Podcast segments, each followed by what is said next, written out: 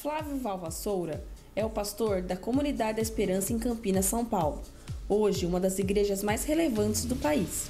Tem impactado líderes em todo o país pelo seu ministério dinâmico e uma pregação ungida.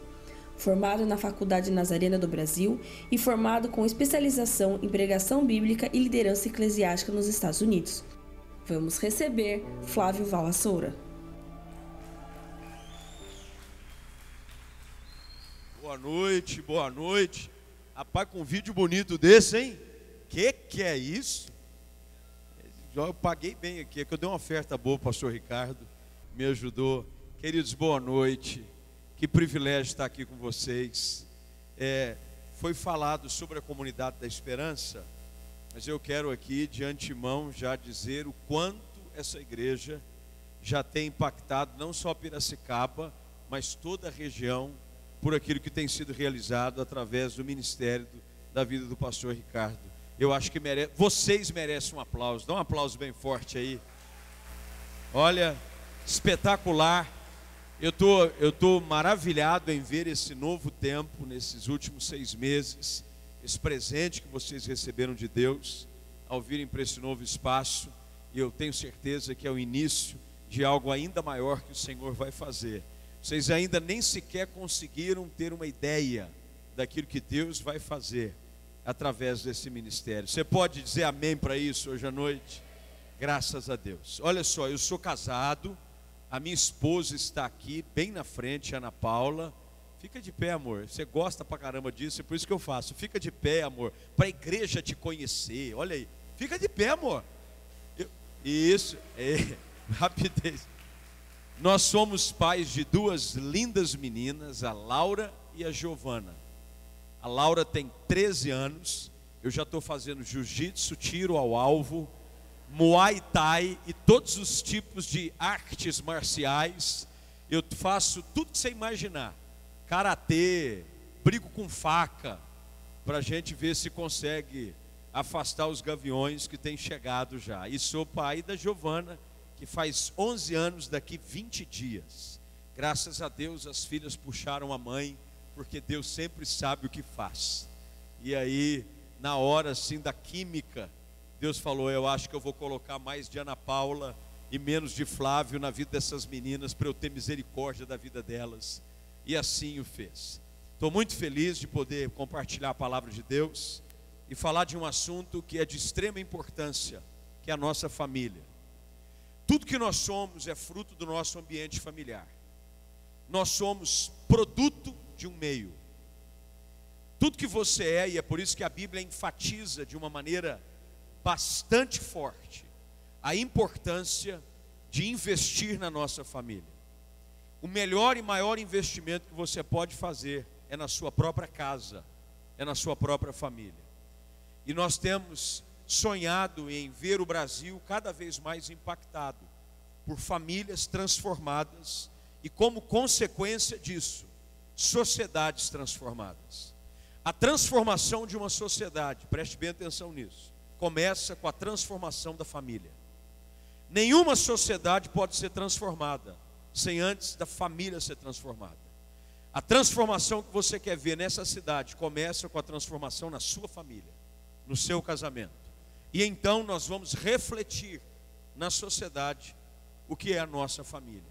Portanto, casamentos saudáveis, famílias saudáveis, são um segredo para a transformação de toda uma nação. E eu tenho certeza que a partir deste lugar, aqui da Igreja Batista Betesda, Deus vai levantar famílias saudáveis para sarar essa cidade em nome de Jesus. Você pode dizer amém para isso, por favor? Graças a Deus. Eu queria convidá-lo a pegar a sua Bíblia e abri-la comigo, por favor. É, no segundo livro dos Reis, segundo livro dos Reis, capítulo de número 20. E eu quero, à luz desse texto, compartilhar algo é, do meu coração para o seu coração, que eu tenho certeza vai abençoar a sua vida de uma maneira extraordinária e eu eu sou um pregador expositivo da palavra Isso quer dizer que eu prego com a Bíblia aberta e eu caminho dentro do texto. Então eu pediria gentilmente que você, ao ler o texto, depois que lermos juntos, você não feche a Bíblia, tá bom? Ou usa seu smartphone ou seu tablet, não importa qual a versão da Bíblia que você tem. Eu costumo dizer o seguinte: não importa a versão, você não pode ter é, aversão à Bíblia. Entendeu não? Aversão é repúdio, é quando você não gosta. Você pode ler qualquer versão, você não pode ter aversão à Bíblia. Você pode ler aí Bíblia, a mensagem, Bíblia Thompson. É igual um amigo meu disse assim: Eu comprei uma Bíblia nova dos Simpsons. Falei, dos Simpsons? Bíblia dos Simpsons. Falei, é Thompsons, mané. Ah, é a mesma coisa. Bíblia Thompson, Simpson. É a mesma coisa. É a Bíblia do Bart Simpson. Não. Não importa a Bíblia que você vai ter, o importante é você acompanhar o texto. Eu vou ler segundo a versão que eu tenho que é a revista atualizada, e você pode acompanhar gentilmente aí na sua Bíblia também. Eu vou pedir, por favor, que você coloque-se de pé mais uma vez, só para juntos lermos a palavra em reverência. Aí depois vocês podem sentar e eu vou ficar de pé, tá bom? Por favor, salvo se você estiver fisicamente incapacitado, se não por reverência, de pé para a leitura da palavra. Diz assim: naqueles dias, Ezequias adoeceu de uma enfermidade mortal.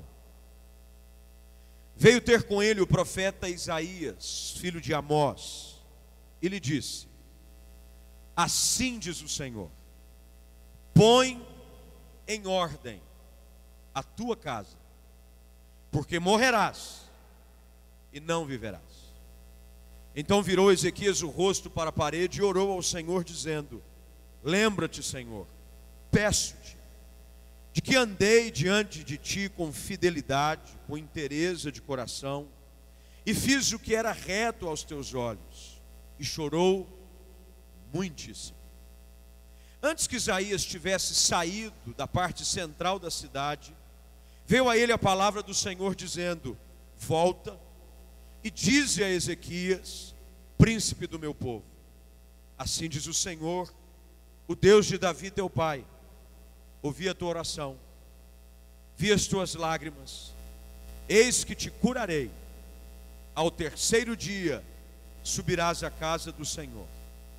Acrescentarei aos seus dias quinze anos, e das mãos do rei da Síria te livrarei, a ti e a esta cidade. E defenderei esta cidade por amor de mim e por amor de Davi, meu servo. Lemos só até aqui Vamos orar. Cobre a sua cabeça, feche os seus olhos, por favor. Pai, nós te damos graças, Senhor. Te damos graças pela alegria de estarmos reunidos neste lugar e podermos ser alvos da tua bondade, do teu favor, da tua misericórdia, do teu zelo para com a nossa vida. Senhor, aqui inúmeras razões para tributarmos a glória que é devida ao teu santo nome, porque nós temos sido alvos constantes, Senhor, do teu cuidado. Pedimos agora que o teu Espírito Santo, como já tem falado através das canções, através de cada ato deste culto, fale agora conosco, através da tua santa palavra, e que cada pessoa aqui seja tocada de uma maneira profunda pelo poder incomparável da tua santa e poderosa palavra. Nós assim oramos no nome de Cristo Jesus, e quem crê, diga amém. Assente-se aí, por favor. Quem aqui já viu uma casa bagunçada? Meu Deus. Talvez você viva em uma. Tem gente, e tem um, um programa, eu acho que é no Discovery, alguma coisinha, chama Acumuladores. Já viu não? Acumuladores é o seguinte: é uns caras que traz tudo quanto é tipo de encrenca, de coisa ruim, de retalho, de coisa velha para dentro de casa. Por exemplo, o cara tem mania. Esses dias eu assisti um que o cara tinha mania de pegar lata de refrigerante vazia e levar para casa. Ele pegava a lata de refrigerante, qualquer uma. Ele está andando na rua, ele viu uma lata, ele pega, põe numa sacola e leva para casa. Ele não vai trocar no ferro velho, pelo peso, para ganhar um dinheiro. Não, ele leva para casa. E começa a acumular dentro de casa. E nesse dia, os acumuladores chegaram na casa dessa pessoa, e a surpresa foi que ao abrir a porta da sala, uma enxurrada de lata começou a sair. Ele dormia no meio de um monte de lata de refrigerante, de cerveja. Muitas vezes em meio a baratas, rato e sujeira. Eu não estou falando desse tipo de bagunça, porque eu espero que você não tenha isso dentro da sua casa. Mas a gente sabe muito bem de que é quase que natural, e assim, pelo menos é o que dizem, os homens são mais bagunceiros do que as mulheres. Normalmente, os homens são aquele negócio. Ele chega, ele já tira um sapato, larga no pedaço, pedaço da sala. Ele pega o outro pé, deixa na cozinha. Ele tira a camisa, bota em cima da cadeira da sala de jantar. Ele vai tirando a roupa do momento que entra até chegar no quarto. E aí fica aquela bagunça dentro de casa. O quarto, uma doideira, uma bagunça. Ele montua coisa dentro do quarto, ele se toca algum instrumento. Dia desse eu vi um programa que contrataram uma moça que é especialista em arrumar bagunça que dentro do quarto do rapaz tinha uma bateria, e a bateria, bateria de tocar, bateria de instrumento, tudo espalhado, tudo jogado. Ele tinha pichado dentro do quarto, uma bagunça, um nojo. A cama dele, o lençol, eu acho que não trocava seis meses. E ele dormia lá numa boa. Sabe por quê? Porque a verdade é que nós nos acostumamos com bagunça. Nós nos acostumamos. Tem gente que está acostumado a morar em lugares desorganizados, bagunçados, com as coisas fora do lugar. E isso para quem tem neura com arrumação, porque tem gente que tem neura com arrumação. Tem gente que chega num lugar e já passa a mão no móvel. E já faz assim para ver se tem poeira. Tem gente que tem neura, ele não pode ver. Todo dia ele tem que lavar banheiro. Tem umas senhoras que ela nasceu com o espírito de Amélia encarnado, que ela não pode ver, ela quer lavar tudo, ela quer jogar balde no, no, no, no, azulejo, pá, esfregar toda semana. Ela faz uma faxina daquela que tira os móveis do lugar, puxa daqui, arrasta de lá, passa não sei o que tem, neura. O problema não é você viver num extremo nem no outro. O problema é quando você começa a se acostumar a viver numa casa bagunçada. É horrível. Você não acha nada. Você vai procurar uma chave, você não acha. Você vai buscar alguma ferramenta perdida, você não acha. Você tem que quase é, orar para revelação. Senhor, revela, Pai. Fala comigo, Espírito Santo. A última vez que eu coloquei aquela chave, Pai, o inimigo está furioso, tentando esconder da minha vida. Eu repreendo o demônio. E a pessoa começa a apelar para o espiritual, quando na realidade você vive na bagunça e a sua desorganização é que gera conflito. Esses dias desses, quando eu digo um dia desses atrás, eu falo de alguns anos. Veio uma esposa falar comigo, pastor, meu marido é neurótico. Por quê? O armário dele, as camisas são organizadas por tom. Como assim por tom? Começa branca e vai assim, beijinha, amarela. Aí vai mudando de tom até a preta. É um arco-íris. Falei, é igual o meu, irmã. Só que não. Lá em casa, a minha esposa, quando a gente mudou há pouco tempo, né, o nosso sonho de construir uma casa, e o sonho da minha esposa era ter um closet. Sonho de mulher.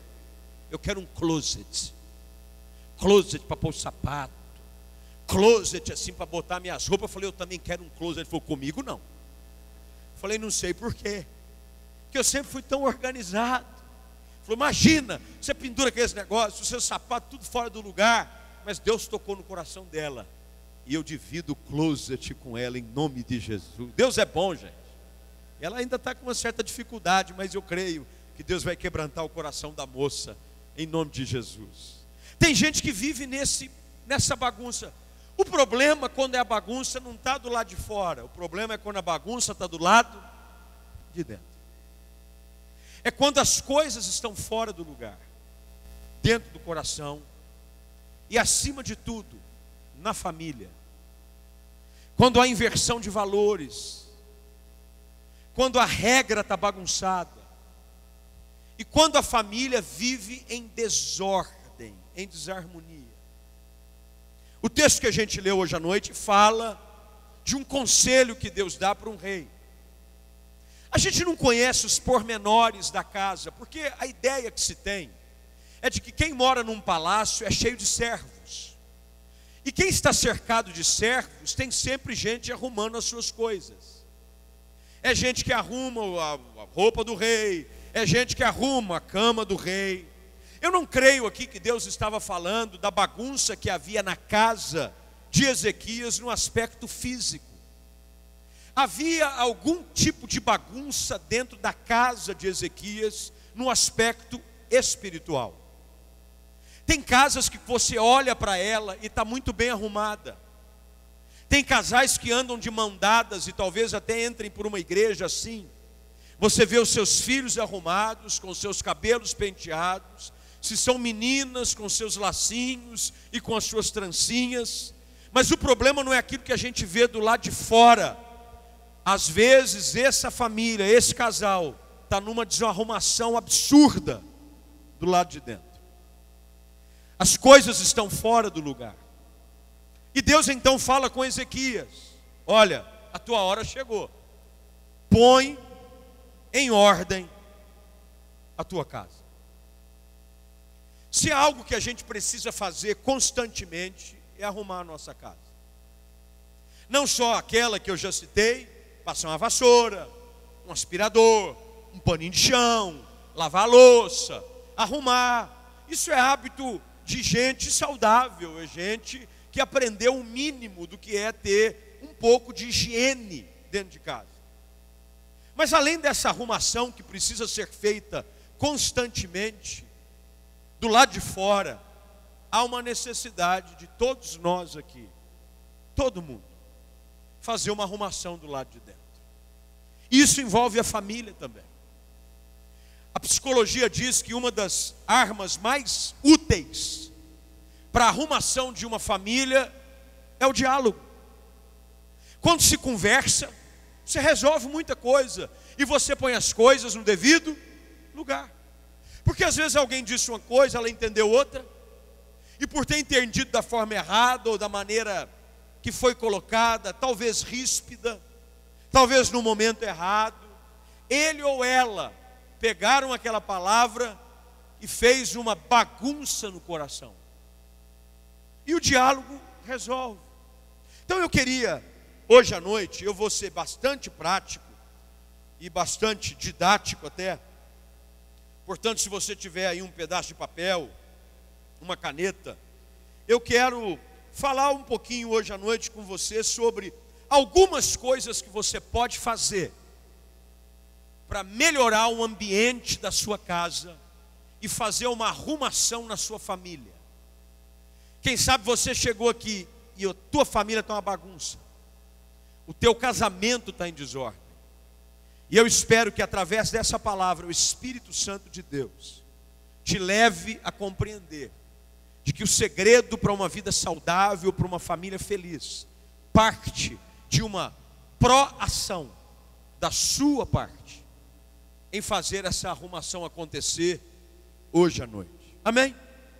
Primeira coisa que a gente tem que entender de que quando Deus dá uma ordem a Ezequias e diz: "Olha, põe a sua casa em ordem".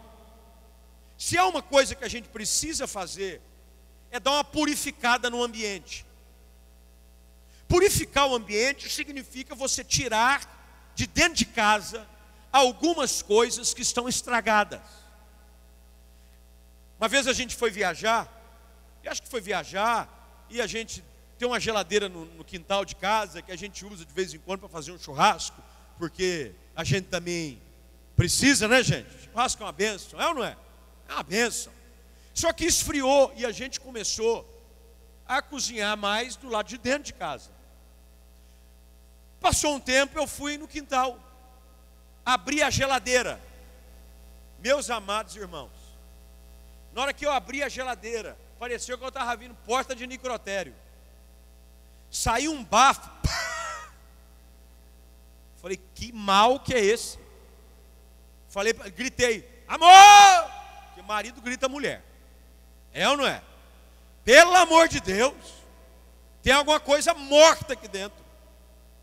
Fomos descobrir que pela falta de uso, tinha algumas coisas que a gente não estava mais abrindo a geladeira constantemente.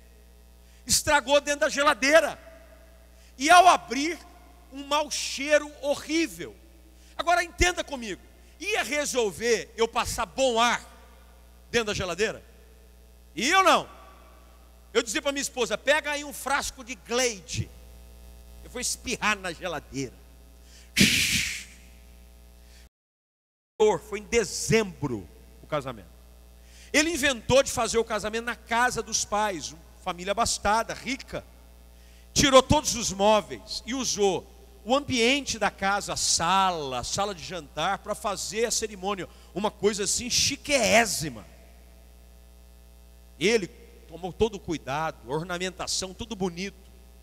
E chegamos lá, na hora do casamento, estou lá, eu e mais dois pastores amigos para oficializar a cerimônia. Entra ele e tal, né, junto com a mãe, de repente vem a noiva, aquela boniteza toda, música tal. Começa a cerimônia. Esse meu amigo olha para mim e diz assim, de uma maneira silenciosa, ele fala com os lábios: Estou passando mal. Eu falei, não faz isso não. O noivo passa mal. Estou passando mal. E ele começou a mudar de cor. Ele, assim, da cor natural, começou a amarelar, branquear. Eu falei, Jesus, ajuda. Aí ele falou assim: Eu vou desmaiar. Falei, que mico é esse, Jesus? Aí eu gritei para alguém, falei: Pega uma cadeira, pega uma cadeira. Já começou o mico. Imagina a noiva como estava feliz. Botou a cadeira, ele senta na cadeira. Lá, quase desfalecendo. De repente ele olha para mim e diz assim: Eu vou vomitar. Eu falei: Todo espírito de vômito eu repreendo agora. Como é que você vai vomitar? Eu, mas meu irmão, na segunda vez que ele disse que ia passar mal, não deu tempo de terminar a frase. Vocês assistiram o filme O Exorcista? Foi igual. Pá! No vestido da noiva, na roupa dos padrinhos. Eu disse, pai, e um calor. Começou a subir aquele cheiro agradável. Falei, Jesus de Nazaré. E lá fora, o buffet pronto para ser servido. Um desespero tomou conta. Ah, ele, estou passando mal. Cataram o cara carregado. Um mau cheiro dentro da casa. Os colegas disseram assim: o que nós vamos fazer? Eu falei: toca a festa, toca a festa. Manda o pessoal jantar. Manda o pessoal jantar, pelo menos vai economizar na comida. Ele foi para dentro de um quarto. E o pai, tentando amenizar o cheiro, o que, que ele fez? Veio com duas maquininhas de espirrava nos vestidos das noivas. Resolveu alguma coisa? Nada, piorou. Porque o cheiro do vômito, com o cheiro do Glade, aquele negócio foi dando um embrulho na gente. Eu falei, vamos sair daqui antes que a coisa piore. Só foi melhorar depois que mandou a equipe de limpeza limpar tudo, as noivas tiveram que trocar de roupa, demorou. Era duas horas da manhã, nada do cara estava tomando soro. a noiva querendo, eu vou matar esse miserável, ele vai ficar viúvo. Quer dizer, eu vou ficar viúva antes de casar ainda. Eu saí de lá, ele estava tomando soro. Eu falei, meu filho, já é quase três horas da manhã. Eu tenho uma filha de dois meses, vou embora. Ele foi casar no outro dia, quase com o sol raiando, mas casou. Casou no soro, mas casou. A moça estava desesperada para casar. Qual foi o problema? Tem gente que é assim, que quer viver a vida com coisa ruim dentro de casa, sem tirar sujeira, apenas colocando sacejinho de perfume. Tem sentimentos que estão cheirando mal, tem palavras que foram proferidas que cheiram mal num relacionamento, e você vive dentro dessa casa mal cheirosa. E você sabe qual é o problema? Você sabia que a gente se acostuma até com cheiro ruim? Sabia ou não? Esse povo que mora no lixão, vocês acham que eles sentem o cheiro do lixão? Não sentem. Esse pessoal que vai morar e que vive de uma maneira precária, infelizmente, dentro dessa sociedade desigual que nós vivemos, que vivem buscando e rebuscando em meio ao lixo e fazem as suas casas à beira dos lixões, eles não sentem mais o cheiro, porque infelizmente nós nos acostumamos até com o que é ruim. Mas se alguém se aproxima, sente o cheiro. É igual mau hálito, irmão. Só quem tem que não sente, os outros sentem. Às vezes a família está mal cheirosa, o casamento está mal, eles estão achando que está tudo bem, mas todo mundo que chega perto sente o cheiro ruim. A primeira coisa que a gente precisa fazer para colocar nossa casa em ordem é pedir para que o Espírito Santo de Deus hoje à noite ministre ao nosso coração e faça-nos abrir quem sabe alguns armários, alguns compartimentos da nossa alma, algumas portas do nosso casamento, da nossa família, que estão guardando coisas mal cheirosas e que fazem mal para a nossa família. Primeira coisa que a gente precisa fazer é purificar o ambiente. Deuteronômio capítulo de número 7, versículo de número 26, tem uma orientação muito clara que Deus dá a seu povo através de Moisés. Olha que interessante, eu queria que você prestasse bem atenção no que o texto sagrado diz não levem coisa alguma que seja detestável para dentro de casa. Às vezes o que cheira mal é um tipo de programa que você anda assistindo. Às vezes o que, que cheira mal é um tipo de relacionamento que você anda tendo, que traz mau cheiro para o seu casamento. A orientação da palavra é muito clara: não leve coisa alguma que seja detestável para dentro de casa. Às vezes, muitos de nós, e eu sei que até por falta de atenção, por falta de uma instrução, nós deixamos de receber as bênçãos de Deus e viver a plenitude da Sua vontade para a nossa família, porque nós abrimos portas uma sorte quase que infinita de coisas ruins encontrarem abrigo dentro da nossa casa. Eu queria que você hoje à noite, diante dessa instrução clara que a palavra de Deus nos traz, fizesse uma reflexão séria sobre como é que anda o ambiente dentro da sua casa. E eu sei que aqui, além de casais, há muitos filhos. Eu estou vendo muitos jovens sozinhos. Deixa eu dizer algo para você. Um bom perfume pode começar, às vezes, com frascos isolados. Quem pode começar a mudar o ambiente na sua casa é você, pela sua atitude, por você levar a fragrância do bom perfume de Cristo para dentro da sua família. É importante a gente fazer essa reflexão clara hoje e pedir para que o Espírito Santo, que nos convence do pecado, é Ele que abre os nossos olhos, para que nós possamos, de uma maneira direta e clara, perceber se há alguma coisa dentro da minha casa, no meu relacionamento com a minha esposa, da senhora com seu marido, quem sabe com seus filhos, que é algo não agradável a Deus. Purifique o ambiente. Segundo lugar, diga não à imoralidade. Queridos, a família tem sido atacada de uma forma voraz nos últimos anos. Tem pessoas que têm se assustado com aquilo que tem acontecido na história mais recente aqui do Brasil, sobre o levante contra a família, sobre os princípios e os postulados que elas foram edificadas. Mas a verdade é que isso já tem acontecido há muito tempo. Aliás, a briga do diabo, ela é antiga. Sempre foi e sempre vai ser contra a família. A família é a instituição mais antiga que existe.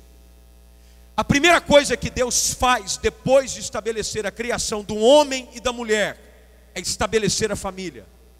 Ele diz ao homem e à mulher: Deixe o homem, o seu pai e a sua mãe, une-se a sua mulher e os dois formem a sua família, tornem-se uma só carne.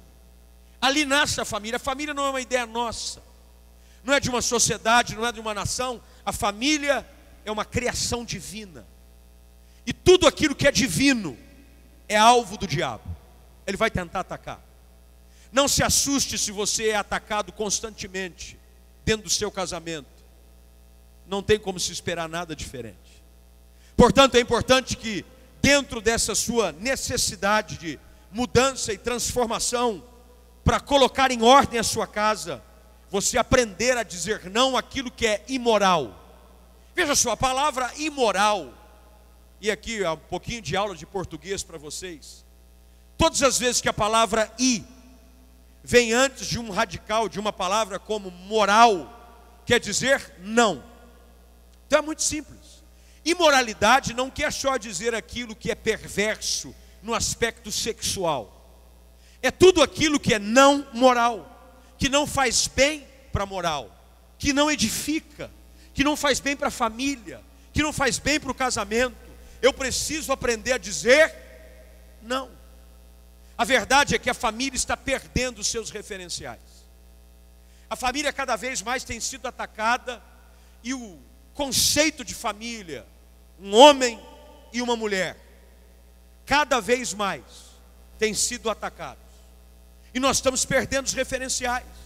Parece que as pessoas casam-se para divorciar e divorciam para casar de novo.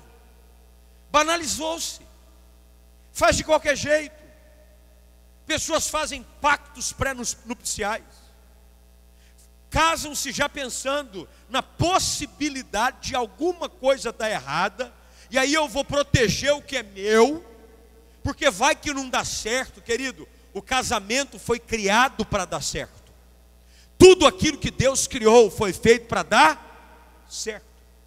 E se não dá certo, não é por culpa de Deus, é por não observarmos de forma clara aquilo que ele estabelece como pilares de moralidade para sustentação da família.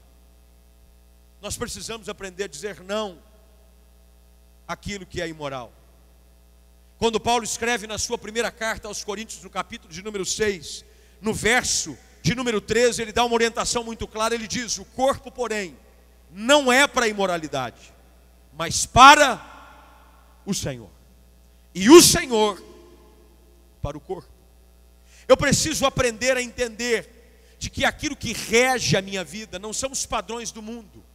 Porque hoje em dia, parece que houve um upgrade na vida espiritual. Aquilo que era pecado há 10 anos atrás, agora é, é tolerável. A gente aceita. Viu, pastor, o senhor está meio careta. Pega leve. Eu fico imaginando o apóstolo Paulo pegando leve. Meus queridos, tudo aquilo que Deus condena na Sua palavra é condenável nos dias de hoje também.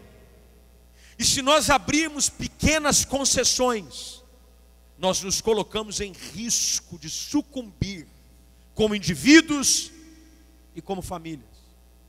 Eu preciso aprender a dizer não a tudo aquilo que Deus diz não. Hoje em dia parece que a infidelidade conjugal é vista como um escape. E quase a maioria das pessoas que se tornam vítimas disso tem uma explicação para dar. Pastor, mas ele, pastor, mas ela. Queridos, a vida conjugal é bênção. A vida em família é dádiva de Deus. E tudo aquilo que fere esses princípios deve ser rejeitado de uma forma veemente, com todas as nossas forças. Cada vez mais é absurdo o número de moças que se engravidam, cada vez mais precocemente. Outro dia, ouvi de um pai dizendo: É, pastor, ultimamente eu tenho orado e pedido para que Deus me dê oportunidade. Olha que absurdo. Ele espiritualiza. Para que o namorado da minha filha venha dormir em casa. Porque é melhor eles dormirem em casa, debaixo dos nossos olhos, do que lá fora, quando a gente não sabe o que está acontecendo. Loucura! Nós precisamos, como igreja, como um povo santo, como um povo separado e chamado por Deus, aprender a levantar o estandarte da moralidade nos nossos dias e dizer não a tudo aquilo que Deus diz não. Se Deus diz não, meu querido, a igreja tem que ecoar esse não. Ao mesmo tempo, aquilo que Deus diz sim, a igreja ecoa esse sim. Você pode dizer amém para isso? Você deixasse o seu filho assentado, rodeado por demônios, assistidos por ele. Eu preciso aprender a dizer não. Eu estou aqui diante da minha esposa e falo com toda a propriedade de que lá em casa não tem frescor. Eu tenho duas meninas. A gente mantém vigilância 24 horas. Eu fui descobrir que tem um recurso é, é, no celular, pelo menos no que eu uso, o monitoramento do que minha filha faz é 24 horas. Eu sei para quem ela ligou. Eu sei quem ligou para ela. Eu sei o site que ela visitou. Eu sei quanto tempo ela ficou conectada. Aqui é Big Brother Flavião. Eu sei de tudo. O acompanhamento é 24 horas. Sabe por quê? O que tenho de mais precioso que Deus nos confiou foram as nossas filhas. Elas são herança de Deus na nossa vida e o que depender de mim eu vou guardá-las com todas as minhas forças. Aí tem gente que diz assim, mas é impossível você preservar suas filhas. O mundo está aí fora. O mundo está lá fora, mas não está lá dentro de casa.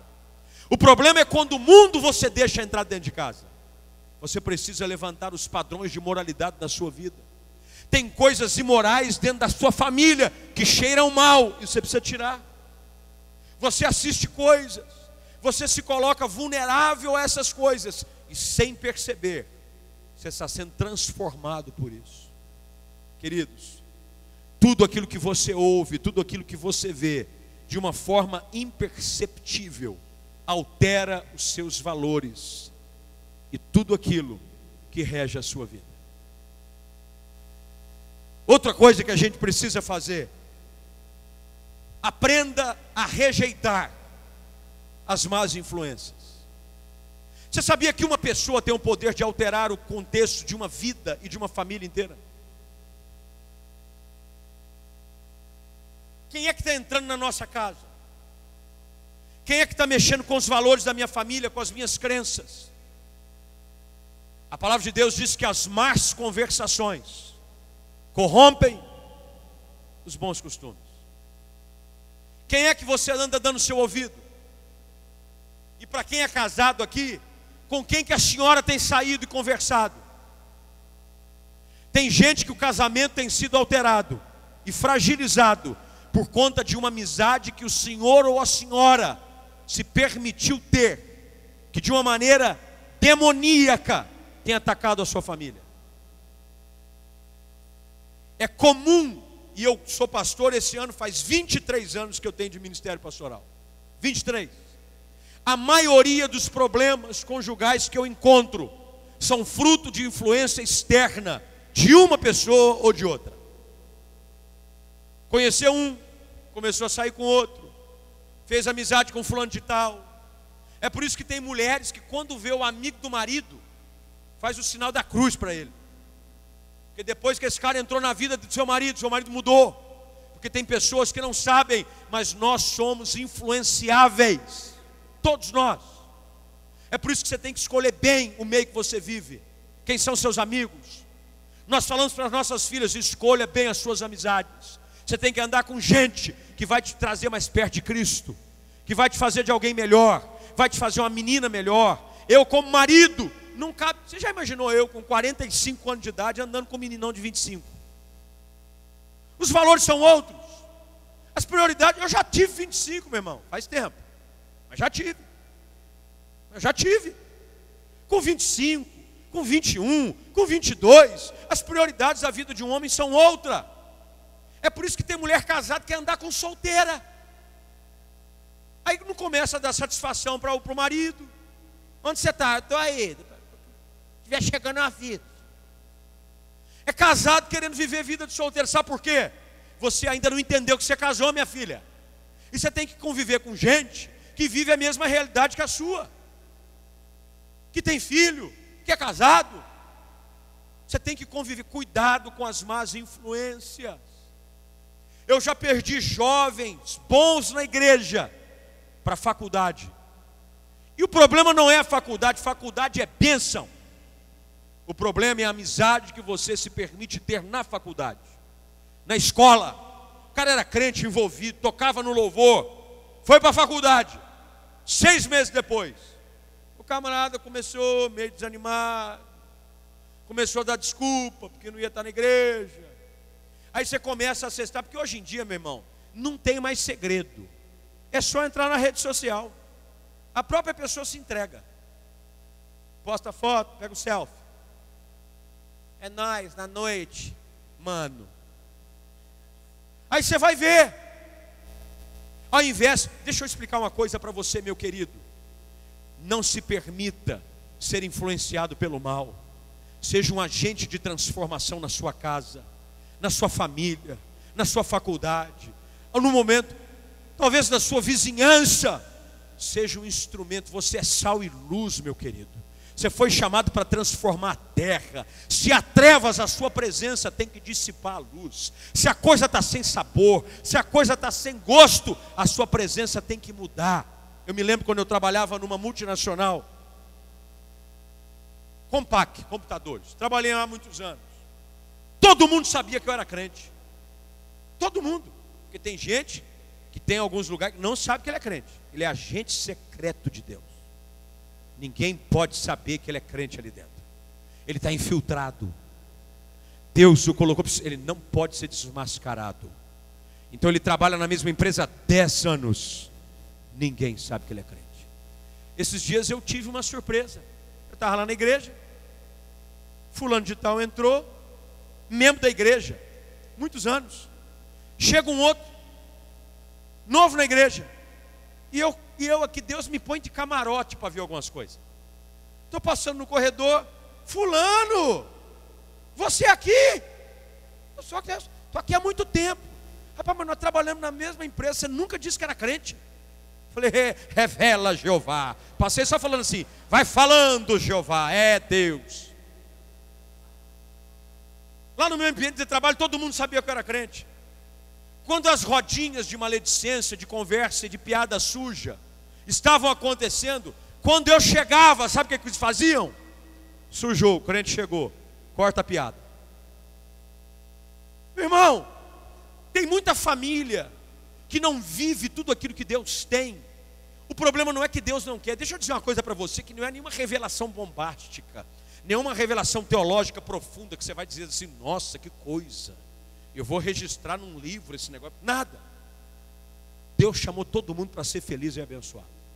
Toda família representada aqui tem um plano de Deus, você ser feliz.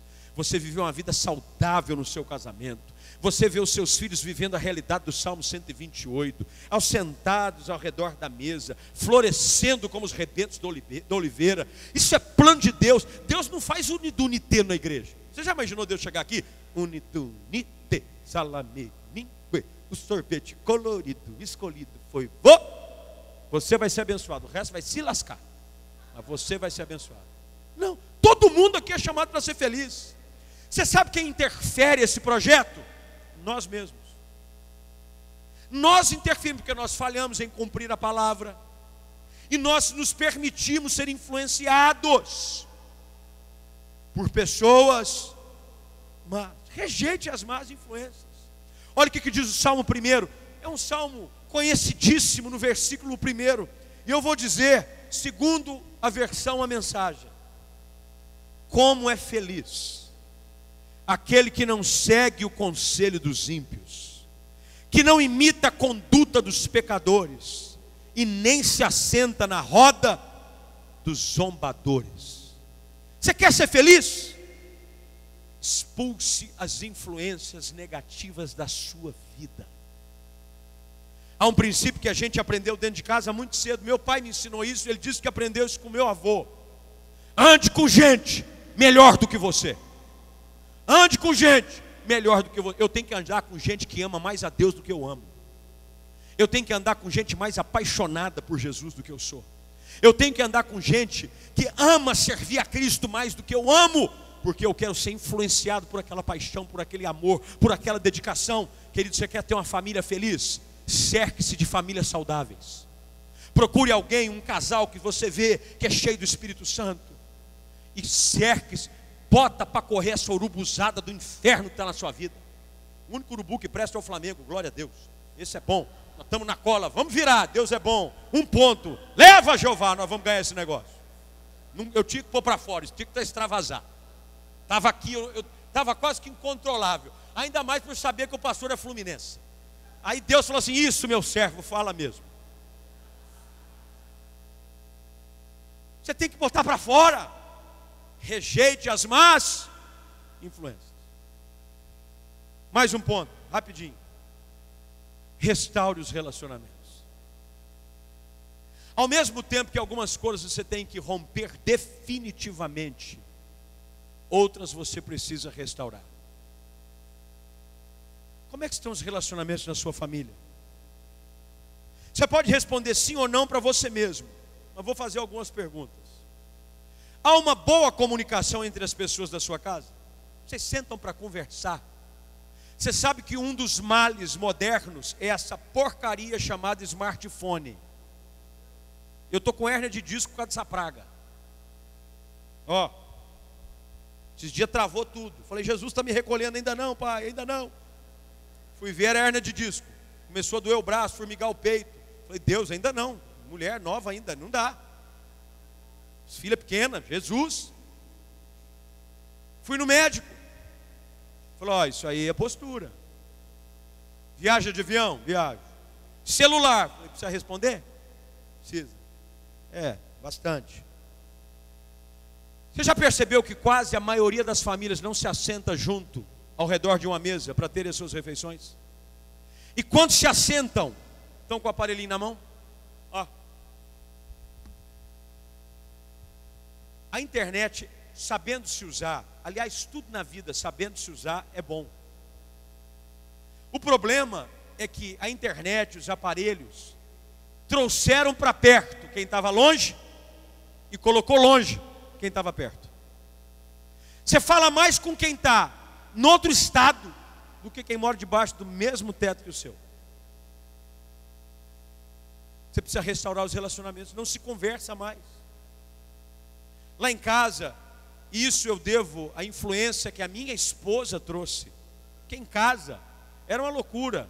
Meu pai viajava muito, às vezes eu e meu irmão, cada um comia numa hora. Não tinha muito hábito de comer ao redor da mesa. A minha esposa foi criada dentro de casa, todo mundo sentando na mesa para comer.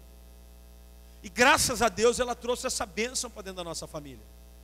Lá em casa, põe-se a mesa e todo mundo come junto. As refeições em que os membros da família estão dentro de casa, assentam-se todos para comer junto. É ao redor da mesa que você fala para o teu filho, fecha a boca para comer. É ou não é? Quantas vezes você já ouviu do seu pai, fecha a boca, mulher, está falando com a boca cheia, mastica com essa boca fechada.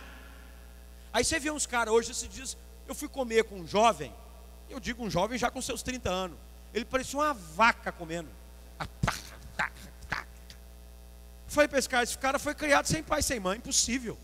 Ninguém disse nunca para esse cara que é feio comer com essa boca, parecendo uma vaca ruminando. Aí ele conversava comigo e falava, então, pastor.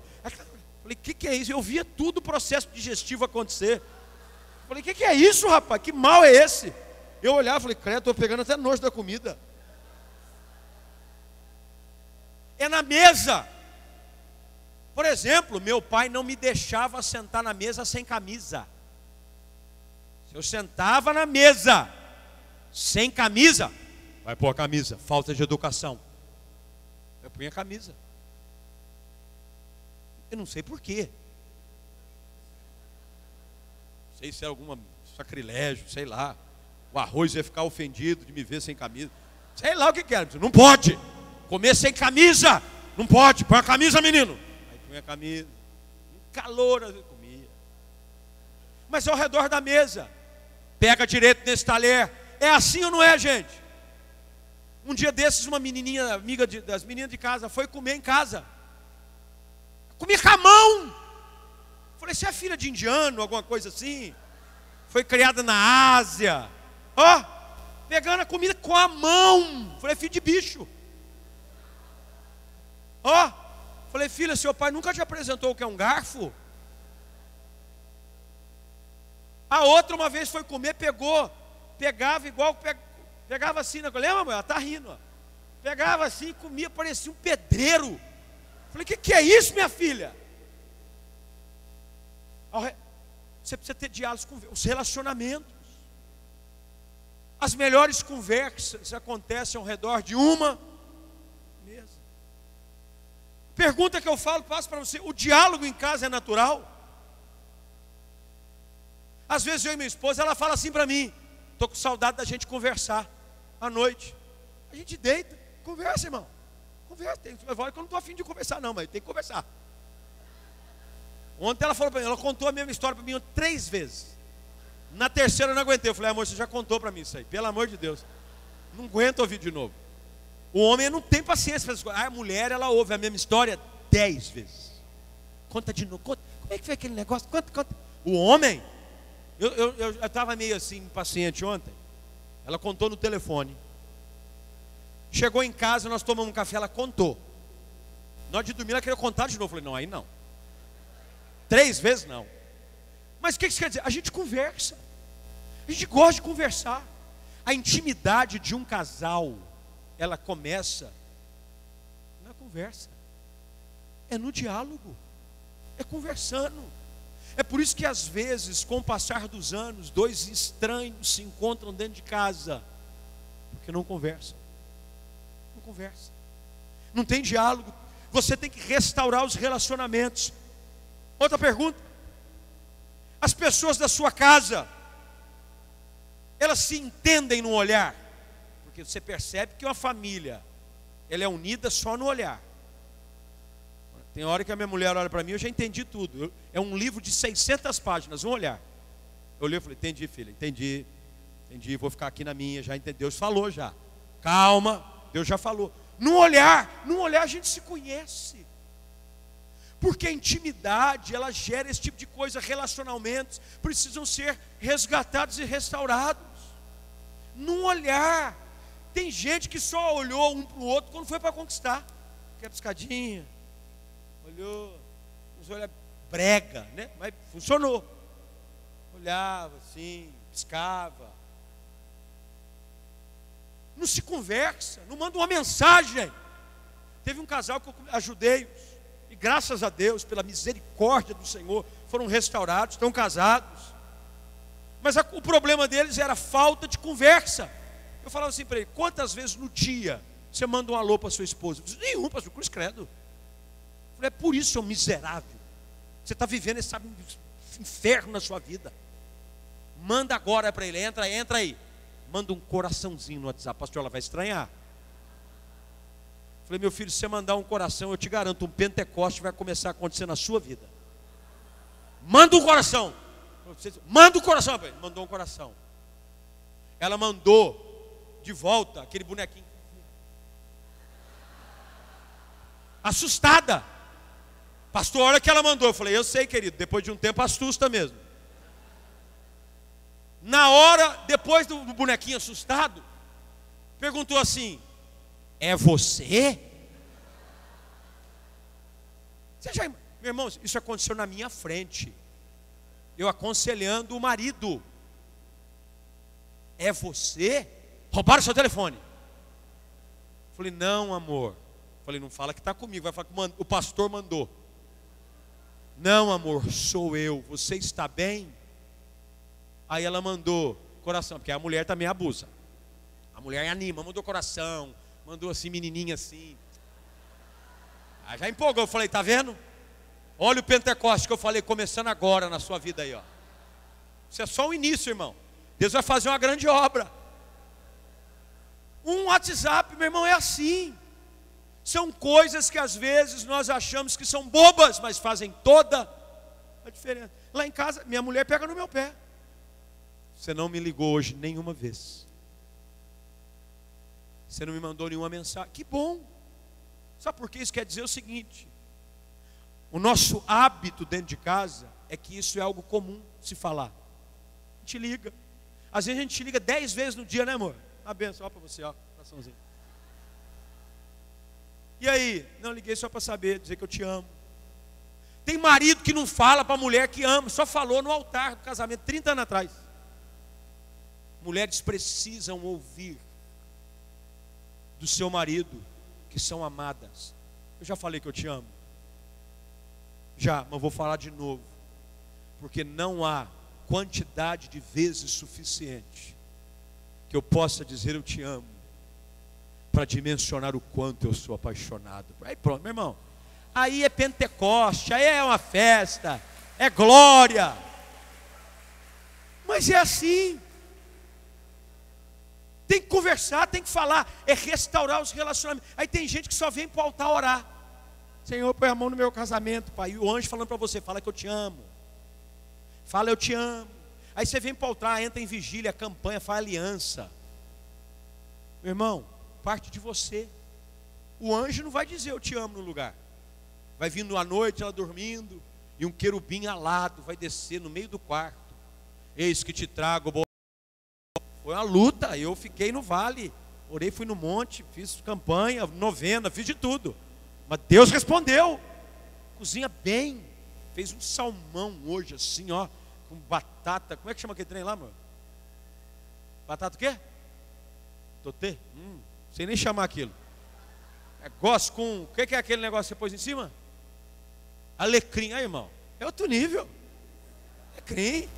Você está aí, Nada, comendo cachorro quente, no vale da sombra e da morte, e não sabe por quê. Agora é investimento. Você precisa restaurar isso dentro de casa. Você não sai, você não tem um tempo com o seu cônjuge. Você não tem um tempo com a sua esposa. Faz tempo que você não sabe o que é sair você e ela para comer alguma coisa fora. E veja só, ela não faz questão de que seja algo luxuoso. Se puder, elas gostam. Elas gostam. Se pudesse algo luxuoso, hum, isso aí é um bicho que se você deixar. Elas, mas uma atenção. Saiu os dois de mão dada. Saiu os dois de mão dada. Dá uma volta no centro da cidade. Vai no shopping. Come uma coxinha juntos. Não tem problema. O que ela quer é um pouco de atenção. Mulher gosta de atenção. Quem está me entendendo aqui? Tudo isso é fruto desse ponto, é restaurar. Que tem, essas coisas não resolvem na oração, gente. Você pode pegar 15 litros de óleo ungido de Israel e derrubar na cabeça da pessoa, não vai resolver nada. Pastor, eu fiz, derramei óleo. todo. aliás, eu faço banheira com óleo de Israel. Eu enchi a banheira do óleo de Israel e ligo a hidromassagem e fico lá dentro para ver se o óleo. Mas não vai resolver nada porque isso é fruto de uma atitude de um homem de uma mulher que quer os relacionamentos restaurados, são fruto da iniciativa de alguém. Hoje à noite, quem sabe, para colocar em ordem a sua casa, você não precisa pedir perdão para ele ou para ela. Um novo tempo na vida de um casal, de uma família, começa com liberar de perdão e com pedido de perdão. Tem mulher que está ainda engasgada com um negócio que aconteceu faz 20 anos atrás. O marido nem lembra mais o que aconteceu. O marido, gente, homem tem memória curta. O homem não lembra das coisas que ele fez. É por isso que às vezes a mulher está chateada, o homem pergunta: o que, foi, bem? Ela diz: não é nada. Porque ela acha que ele sabe. Ele, viu, gente? Deixa eu explicar uma coisa para as irmãs aqui. Vou ajudar os irmãos. Nós não sabemos. Não é que a gente está fingindo que não sabe, a gente é meio bobo nessa área não lembra. Ele não sabe o que falou. Às vezes, algo que a gente falou de uma forma natural que feriu a esposa, ele não notou. É fácil você dizer: Você falou algo que me machucou. Você falou algo que me feriu. Você falou algo que me fez mal. Aí, ao invés do marido, aquele abençoado, dizer assim: Então você me perdoa. Ah, amor, você com essas bobeiras. É assim ou não é? Para com essa bobeira, credo, eu nem falei por mal. Ah, vai. É assim ou não é? Aí quer que Deus abençoe. Meu irmão, o sentimento da mulher é um, do marido é outro. As mesma coisa que ela ouviu, se ele ouvir, ele vai dormir ronca ainda. Tá nem aí. Se alguma coisa feriu a sua esposa, homens aqui, peça perdão. Fiz por mal, bem. Me desculpa. Eu às vezes sou meio bobo mesmo. Meu jeito bruto. Eu falei, mas se te chateou, eu quero que você me perdoe. Acabou. Quem está me entendendo aqui? Coisa simples. Os relacionamentos para colocar a, a casa em ordem precisam ser restaurados. Em último lugar, o altar precisa ser restaurado. Tudo isso é importante.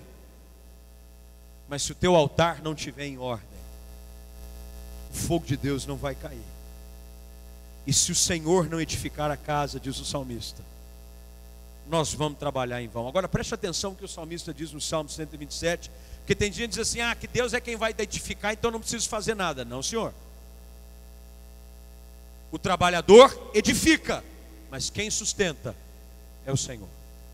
Nós fazemos a nossa parte, mas se o nosso altar não estiver edificado, o casamento não vai perdurar.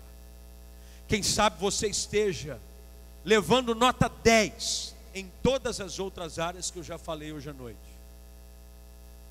Mas a sua vida espiritual, como família, está uma vergonha. O altar da sua casa está em ruínas. Faz tempo que você não sabe o que é orar com a sua esposa. Faz tempo que você não sabe o que é orar com seus filhos. Uma coisa a gente ensinou para as nossas filhas desde pequenininha em casa. Nós morávamos num apartamento e nas outras casas também, por serem pequenas ainda, elas duas dividiam o mesmo quarto. Todas as noites. Vou repetir. Todas as noites. E eu confesso para vocês em que algumas eu não estava afim. E não olha para essa casa de santo para mim, não. Fingindo que é só eu que não tenho vontade de orar de vez em quando. Mas eu entendi um princípio que eu precisava estabelecer dentro da minha casa todas as noites, nós quatro, damos as mãos e oramos juntos antes de dormir. Todas as noites. Mudamos. A mais velha, 13 anos, agora quer ter o quarto dela, as coisas dela. Porque a Giovana faz muita bagunça, mãe. Ai, pai, a Laura é muito chata. Começa aquela fase. Conhece, né? Quem tem irmão aqui perto de idade? Levanta a mão aí. Vou orar por você. Deus vai te ajudar.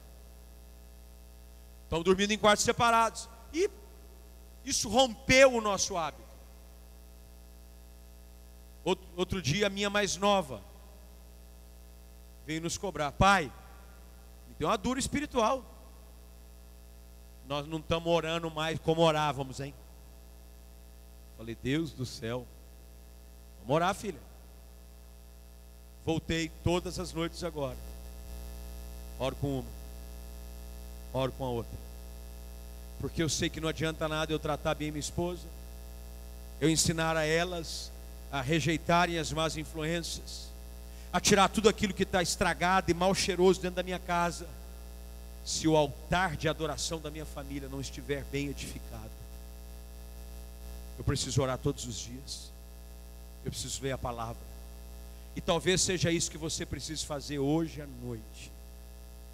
Eu tenho certeza os planos de Deus para a sua vida como família são extraordinários, são fora do comum.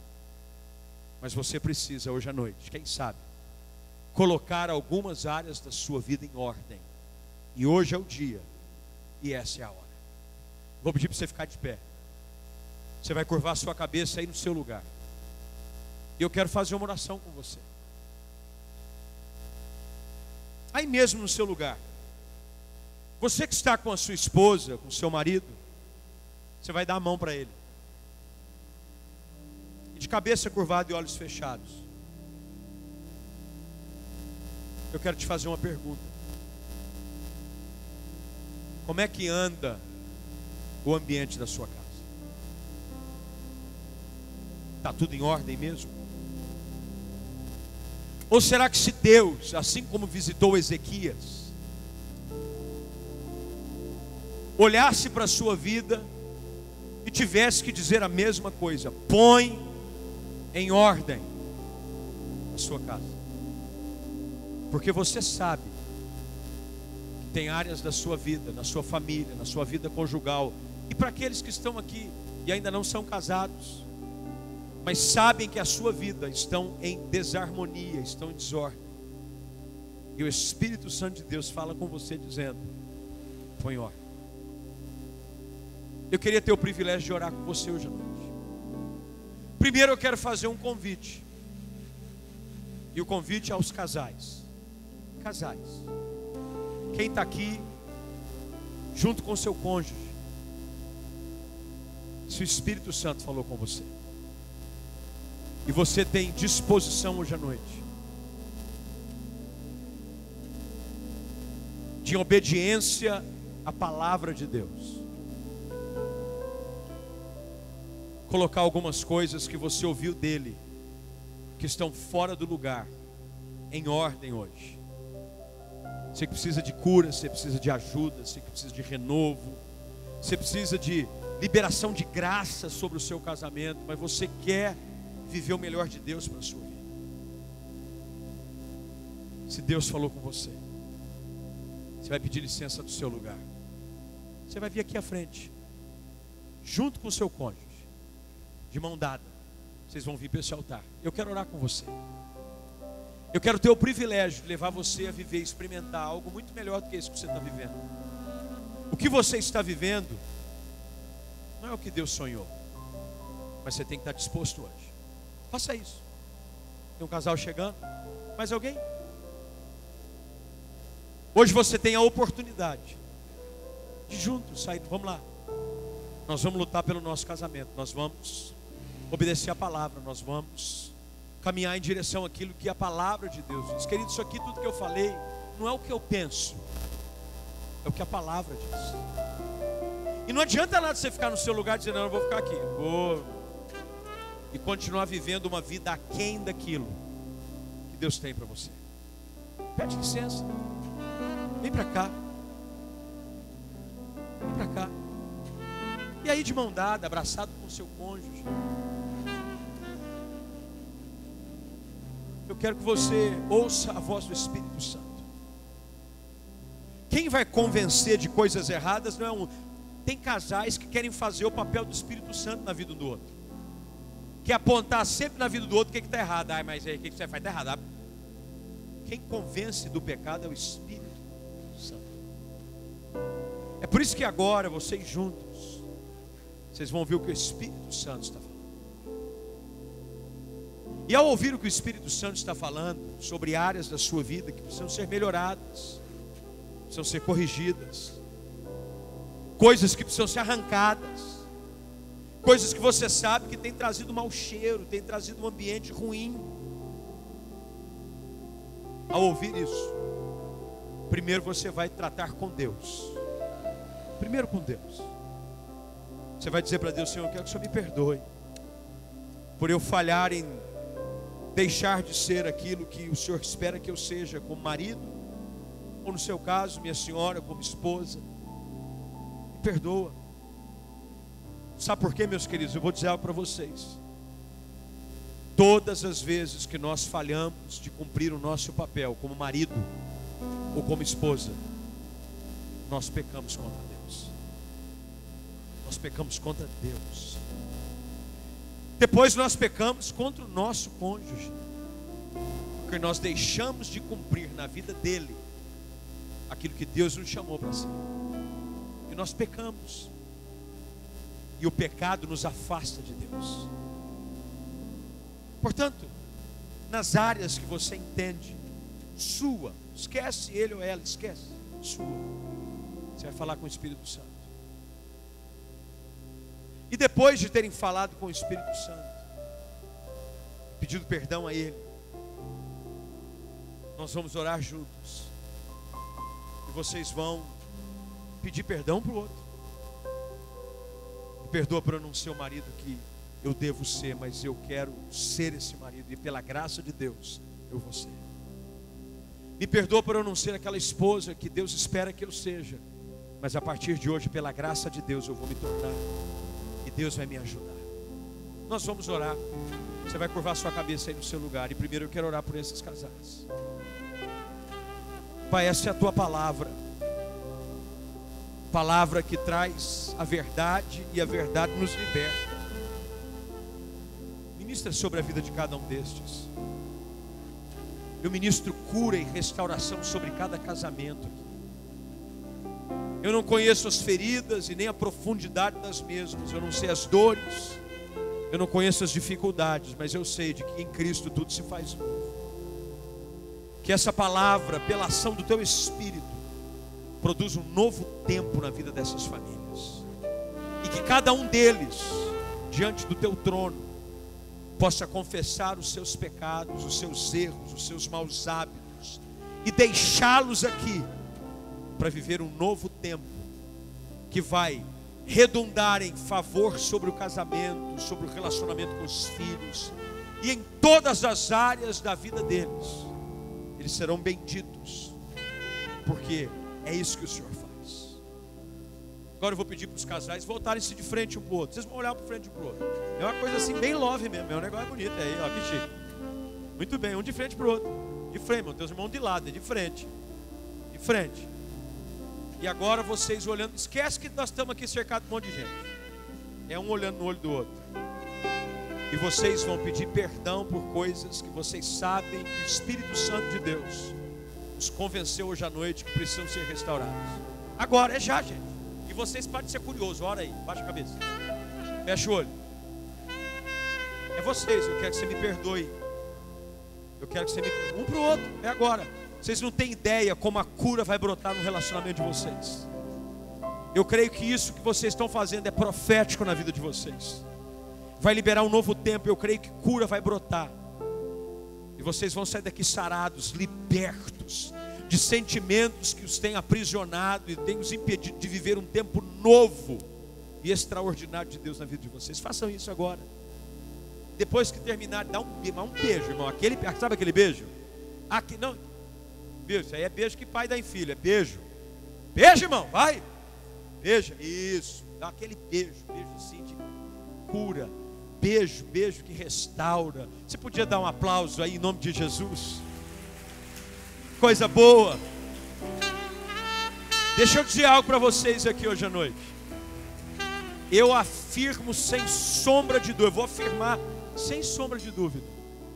Eu não afirmo isso, eu sou profeta porque eu sou de nada. Eu afirmo tudo isso porque isso é sustentado pela palavra de Deus, que não falha nunca. Eu afirmo que um novo tempo começa na vida de vocês hoje à noite. Não importa quanto tempo vocês tenham de casado, os melhores dias de casamento começam hoje à noite. Tempo de intimidade, de cumplicidade, de vida no altar juntos. E vocês vão ver a bênção de Deus fluir na vida de vocês como nunca viram antes, em nome de Jesus. Você pode dizer amém para isso? Amém? Mais uma oração.